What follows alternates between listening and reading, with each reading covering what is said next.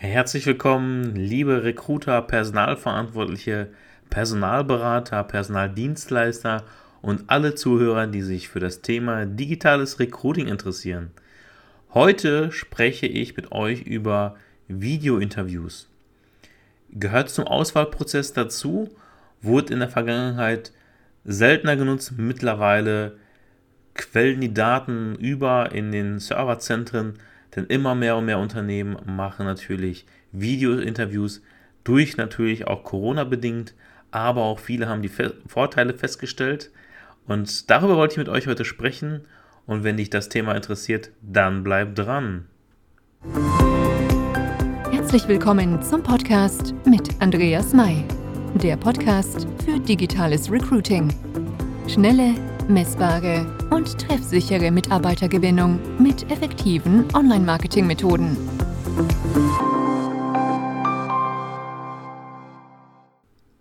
Willkommen zurück.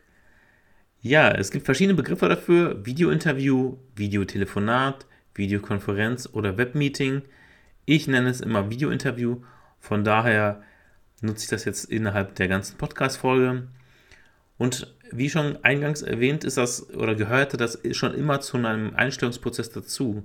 Haben natürlich nicht alle genutzt. Das Telefoninterview war dann schon das häufigere Medium oder die ähm, Anwendung für die Vorauswahl, aber es kommt immer mehr und mehr. Klar, natürlich durch die Pandemie bedingt, aber nichtsdestotrotz muss man dazu sagen, dass das ja schon seine Vorzüge hat. Also wenn man das dann auch mal ausgetestet hat und häufiger anwendet, dann merkt man erst, ey, cool, es kann auch so funktionieren. Und hierfür muss man erstmal unterscheiden zwischen zwei Kategorien. Also es gibt einmal das Live-Interview. Das führst du natürlich äh, ja, live, wie, wie schon der Name sagt, durch. Ähm, auf der anderen Seite gibt es natürlich dieses versetzte Interview. Das heißt, der Personaler stellt die Fragen, nimmt das auf und verschickt das und dann darauf antwortet dann der Bewerber. Ich bevorzuge immer das Live-Interview, weil man dann viel mehr den Bewerber oder viel besser die Fragen stellen kann. Man kann die Körpersprache auch besser erkennen, auch wenn es über Video-Interview ja relativ schwierig ist. Aber man erkennt es dann trotzdem, weil man doch eine, eine starre Sitzhaltung hat, wenn man jetzt, wenn der Bewerber jetzt beispielsweise ähm, das mit einem Smartphone aufnimmt oder sich irgendwo an seinen Tisch, Schreibtisch klemmen muss, äh, ist natürlich gegenüber einem Vorstellungsgespräch an einem Tisch dann schon etwas anderes, aber es, es lässt schon mal ja so ein bisschen Körpersprache zeigen. Von daher, ja, spricht es, also beziehungsweise bevorzuge ich es. Ähm, dies bleibt aber dir am Ende überlassen. Ja, was braucht man denn eigentlich dafür? Gute Voraussetzung ist natürlich oder sind natürlich wie sowas wie eine gute Internetverbindung. Ja, es ist so wichtig, dass die Internetverbindung ja stabil ist. Ähm, wenn du dich jetzt im Homeoffice befindest, und du führst das äh, Interview mit deinem Kandidaten, dann achte bitte darauf, dass du natürlich auch eine stabile Internetverbindung hast. Sei in der Nähe des Routers oder am besten hast du natürlich eine hohe Brandbreite. Brand, äh, Bandbreite, mein Gott. So, passenden Hintergrund. Ja, ähm, ich sehe häufig, ähm, ob es jetzt bei Kandidaten ist oder auch bei anderen Recruitern oder ähm, Podcast-Aufnahmen oder whatever, sehe ich ganz, ganz häufig, dass die Leute ähm, ja sich nicht so viele Gedanken über den Hintergrund machen. Ähm, und dann sieht man auch mal, ja, ein Schlafzimmer im Hintergrund oder andere ähm, Dinge, die man am besten nicht zeigen sollte. Und ja, gerade als ähm, Unternehmensrepräsentant sollte man natürlich ja einen, einen passenden Hintergrund haben. Wenn man jetzt keinen passenden hat, dann setzt man sich am besten so hin, dass man hinter sich eine weiße Wand hat oder ja, ähm, irgendwas, was doch okay ist, also was, was einfach passen könnte. Also eine weiße Wand tut es aber auch. Auch noch wichtig ist, ähm, wir waren gerade beim Thema Homeoffice, äh, fällt mir zu ein, ruhige Atmosphäre. Ich kenne es selber, ich habe äh, zwei kleine Kinder und für so wichtige Calls muss man natürlich, oder Videointerviews, für so wichtige Videointerviews muss natürlich Ruhe sein. Du musst die Möglichkeit haben, dich zurückzuziehen und dass dich jetzt in diesem Moment keiner stört. Wie oft schon erlebt, Postbote klingelt, ein Paket wird abgeholt oder gebracht oder was auch immer. Ähm, auch das kann natürlich passieren. Oder ja, hatte ich auch schon mal ein Telefonat kommt rein. Da muss man natürlich gucken, dass man sich entsprechend vorbereitet, dass man das Telefon stumm schaltet und so weiter und so fort. Also ist ja auch nur respektvoll gegenüber dem anderen. Ja, eine angemessene Kleidung, das ist so wichtig. Da fallen mir direkt mehrere Storys so ein, die man so in der Presse mitbekommen hat, als ja ähm, Corona losging. Dann waren die ersten Manager zu Hause und ähm, hatten ein Sakko an, ein Hemd. Allerdings saßen sie da äh, mit Boxershorts oder ähnliches und ähm, ja, und beim Aufstehen haben sie es vergessen und dann waren sie natürlich im Bild. Also ähm, ja, achte darauf, dass du natürlich auch angemessen gekleidet bist, oben sowie unten. Und damit machst du dann erstmal alles richtig. Ja, ich habe auch noch die Erfahrung gemacht, dass man mit einem Mikrofon äh, deutlich besser verstanden wird und ich natürlich den anderen auch besser verstehe. Und wenn ich nicht eine ganz ruhige Atmosphäre habe, dann helfen auch Kopfhörer ungemein. Also ähm, es gibt ja diese Sets mit Kopf Kopfhörer und Mikrofon. Und ja, die gibt es ja auch schon für wenig Euro. Am Ende übernimmt es ja eh euer Unternehmen. Und wenn du es dir selber anschaffen musst, weil du selbstständig bist, ähm, in der Personalberatung bist oder was auch immer, gibt es wirklich das für, für schmales Geld. Ist zwar mit Kabel, aber es ist auch okay. Aber es ist doch deutlich besser ähm, gegenüber dem ja, Notebook-Mikrofon. Kommt darauf an natürlich, was du für ein Notebook hast. Ja, jetzt kommen wir mal zu den Vorteilen. Welche Vorteile meinte er denn gerade überhaupt? Also, früher hat man Videointerviews gemacht, weil man eine räumliche Trennung hatte. Wenn man jetzt jemand in München hatte und man sitzt in Berlin, hat man den ja, ja erst so einem, ab einem gewissen Zeitpunkt des, der Bewerbungsphase eingeladen und da hat man natürlich Videointerviews geführt und ähm, ja, oder halt Telefoninterviews. So kenne ich es zumindest. Ich habe früher viel häufiger Telefoninterviews geführt.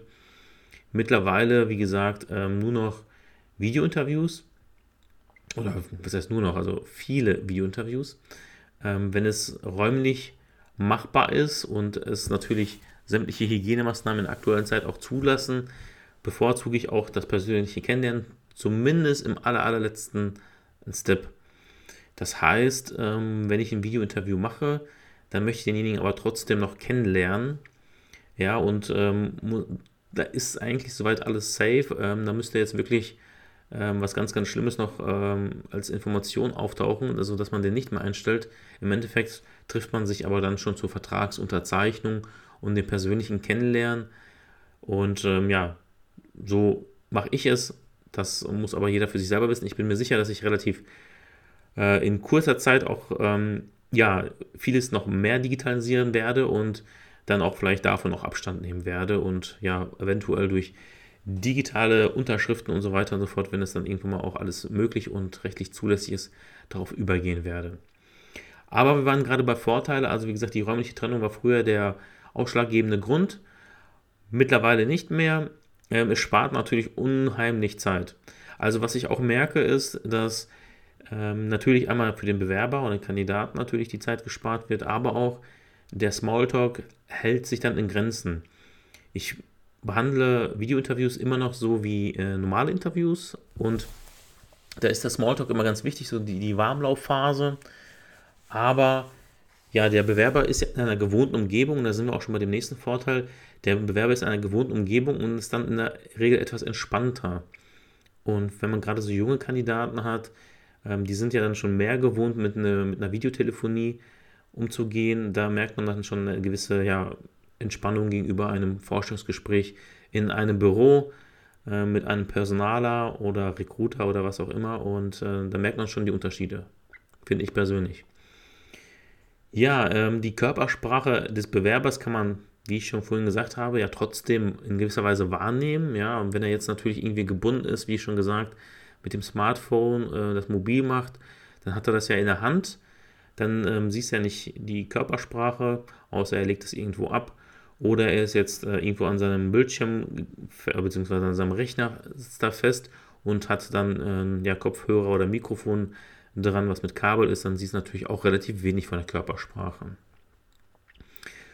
Ja, dann, was sind denn die Nachteile? Also richtig Nachteile gibt es tatsächlich nicht, was ich schon mal festgestellt habe. Dadurch, dass man ja den ähm, Blickkontakt anders hat, also in dem Sinne anders, äh, wenn die Bewerber äh, mehr sich beobachten auf dem Bildschirm als den Personaler, also in dem Fall mich, dann nimmt man das auch schon wahr, dass derjenige dann immer, ja, je nachdem, wo sein Bild ist, ähm, da mehr hinguckt, als in die Kamera guckt.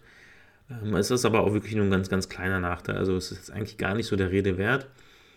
Und äh, ja, die eigene Körpersprache kann man dann auch weniger einsetzen. Ja, in gewissen Positionen und ja, für gewisse Vakanzen, wenn es jetzt zum Beispiel im Reklamationsmanagement ist oder was auch immer, ist es ja von Vorteil, ähm, wenn man denjenigen ja auch in gewissen Situationen abfragt und natürlich auch seine Körpersprache dazu einsetzt. Und ähm, also jetzt darf man, jetzt nicht falsch verstehen, aber man kann ja auch mit seiner eigenen Körpersprache arbeiten, machen ja Personaler so, habe ich mir sagen lassen. Und äh, das ist natürlich dann ja auch nicht mehr so machbar vor einem, bei einem Videointerview. Ja, ansonsten fallen mir ehrlich gesagt keine großen Nachteile mehr ein, denn ich, ich habe es zu schätzen gelernt und ich glaube viele andere auch da draußen, genauso wie viele andere auch, ähm, ja, das Thema Homeoffice vorher verpönt haben, ist jetzt ähm, Homeoffice total gefragt und viele Unternehmen stellen fest, oh, funktioniert ja doch, die, die ähm, Prozesse laufen reibungslos und ja, wir brauchen ja gar nicht mehr bauen, warum auch mehrere Millionen in die Hand zu nehmen. Wir machen einfach Remote-Arbeitsplätze oder Belegarbeitsplätze vor Ort sodass ja man eine gewisse, durch eine gewisse Rotation die Mitarbeiter dann immer noch ab und zu mal im Unternehmen hat. Und man merkt, es geht ja doch. Und genauso ist es bei den Video-Interviews für alle, die Recruiter, Personalverantwortliche oder Co. sind. Ja, und wenn du das erste Mal dein Video-Interview machst, dann stellst du dir die Frage, hm, wie mache ich das eigentlich? Was für ein Tool brauche ich beispielsweise? Jetzt nenne ich dir nur ein paar. Es gibt natürlich deutlich mehr auf dem Markt, aber die bekanntesten sind sicherlich Skype. Halte ich jetzt nicht so für ganz so toll. Zoom ist natürlich mega, wenn man, ähm, ich weiß gar nicht, wie das heißt, ist es das Premium? Auf jeden Fall, wenn man dieses äh, kostenpflichtige Programm hat, sonst kann man bei Zoom ähm, ja mit zwei Personen, mit zwei Personen kannst du ähm, ja endlos lange, meine ich, ein Videointerview führen oder beziehungsweise ein, ähm, ein, ein Webcall oder wie man es auch immer da nennt, äh, durchführen. Wenn man aber jetzt drei Personen hat, dann kann man es maximal 45 Minuten machen. Ist dann natürlich nicht so toll, wenn man jetzt noch irgendwie den Fachbereich dazu nimmt. Dann gibt es Microsoft Teams. Da muss ich gestehen, äh, habe ich noch nicht ausprobiert, habe ich noch nicht genutzt ähm, denn ich mache viel mit Zoom. Und jetzt kommt mein Geheimtipp. Ich hoffe, ich spreche es richtig aus. Jitsi oder Jitsi Meet ist ein, eine Open Source Lösung, also in dem Sinne kostenlos. Da können beliebig viele teilnehmen und richtig mega geil ist, man kann es auf den eigenen Server installieren. Das haben wir bei uns auch gemacht. Und dann hat man auch seine eigene URL da oben und man kann auch genauso diese Einladung verschicken. Bei Jitsi kann man auch ähm, die Bildschirme freigeben, genauso wie man es bei Zoom kann. Bei Microsoft Teams geht es ja auch. Ähm, und bei Jitsi ist natürlich, äh, kannst du die Einladung verschicken, also mit dem Link. Du kannst ein Passwort hinterlegen, du kannst einen Nutzernamen hinterlegen, du kannst es auch aufnehmen. Würde ich jetzt bei einem Videointerview nicht empfehlen mit einem Bewerber. Und ja, hast eigentlich auch alle Optionen, die du bei Zoom auch hast. Also es ist auch etwas einfacher von der Handhabung, denn bei Jitsi ist es ja so, dass man, dass das browserbasiert ist und äh, damit brauchst du kein Tool runterladen oder wie auch immer. Bei Zoom hast du den wesentlichen Vorteil, dass es von der Organisation für geplante Meetings ja einfach besser funktioniert. Du kannst das planen, ähm, das, äh, du hast halt verschiedene Möglichkeiten der Planung, die du jetzt bei Jitsi so halt nicht hast um es auf den Punkt zu bringen, aber es reicht in der Regel bei Jitsi auch schon aus. Also einfach mal Google Jitsi Meet. Ansonsten, wie gesagt, ich nutze Zoom. Also jeder hat so sein Favorite. Jeder muss seinen Weg finden oder sein Tool finden, mit dem man am besten klarkommt. Ähm, ich denke, Zoom ist so das bekannteste, was die meisten auch da draußen kennen. Man nutzt, nutzt es ja auch häufig auch für Team-Meetings oder Vertriebsmeetings mittlerweile und Co. Von daher, ja, musst du dir mal anschauen und schau dir einfach die alle mal an und ja, über, oder stell für dich dann halt fest, welcher das, welches das Richtige ist. Also wie gesagt, meine Empfehlung, Jitsi Meet ist so ein bisschen, ja, so der Geheimtipp, kennen die wenigsten, aber ist mega geil. Ja, ähm, das war's eigentlich zusammenfassend zu dem Thema Videointerview. Hm, deine Fragen, die du dazu stellen kannst, kannst du ganz normal wie in einem Vorstellungsgespräch stellen. Ähm, die Eingangsfrage sind so gut hergekommen, was also der absolute Klassiker ist. Äh, funktioniert ja in dem Fall nicht. Aber ich stelle dann so eine Frage wie, ja, hat das denn alles mit der Einladung gut geklappt? Ähm, konnten Sie sich gut einwählen? Ähm, war das technisch für Sie auch alles umsetzbar? Dann zeigt es auch so ein bisschen auch EDV-Expertise, wenn das natürlich für die Vakanz ähm, ja einen sachlichen Grund hat, diese Frage zu stellen. Ja, äh, das war's, wie gesagt, nochmal dazu. Ähm, ich werde jetzt in diesem Fall keine Wiederholung machen. In der Regel wiederhole ich gerne immer nochmal die Punkte. In dem Fall nicht, weil es ja mehr oder weniger jetzt auch eine Aufzählung war und sich das jetzt Ganze auch nur doppeln würde. Von daher, daher kann ich dich nur einladen, auf meine Webseite www.andreas-mai.de. Mai wird geschrieben wie der Monat. Dort hast du die Möglichkeit, dir einen kostenlosen Ratgeber oder auch E-Book genannt herunterzuladen zu der automatisierten Bewerbergewinnung. Also es lohnt sich definitiv. Schau mal auf meiner Webseite vorbei. Und ansonsten, falls du Fragen hast zu den Abläufen von Videointerviews, falls du Fragen hast, wie man das einrichtet, wie man das erstmal verschickt, stehe ich dir gerne mit Rat und Tat zur Verfügung. Schreib mich einfach an. Auf meiner Webseite findest du auch meine Kontaktdaten. Und ansonsten wünsche ich dir maximalen Recruiting-Erfolg.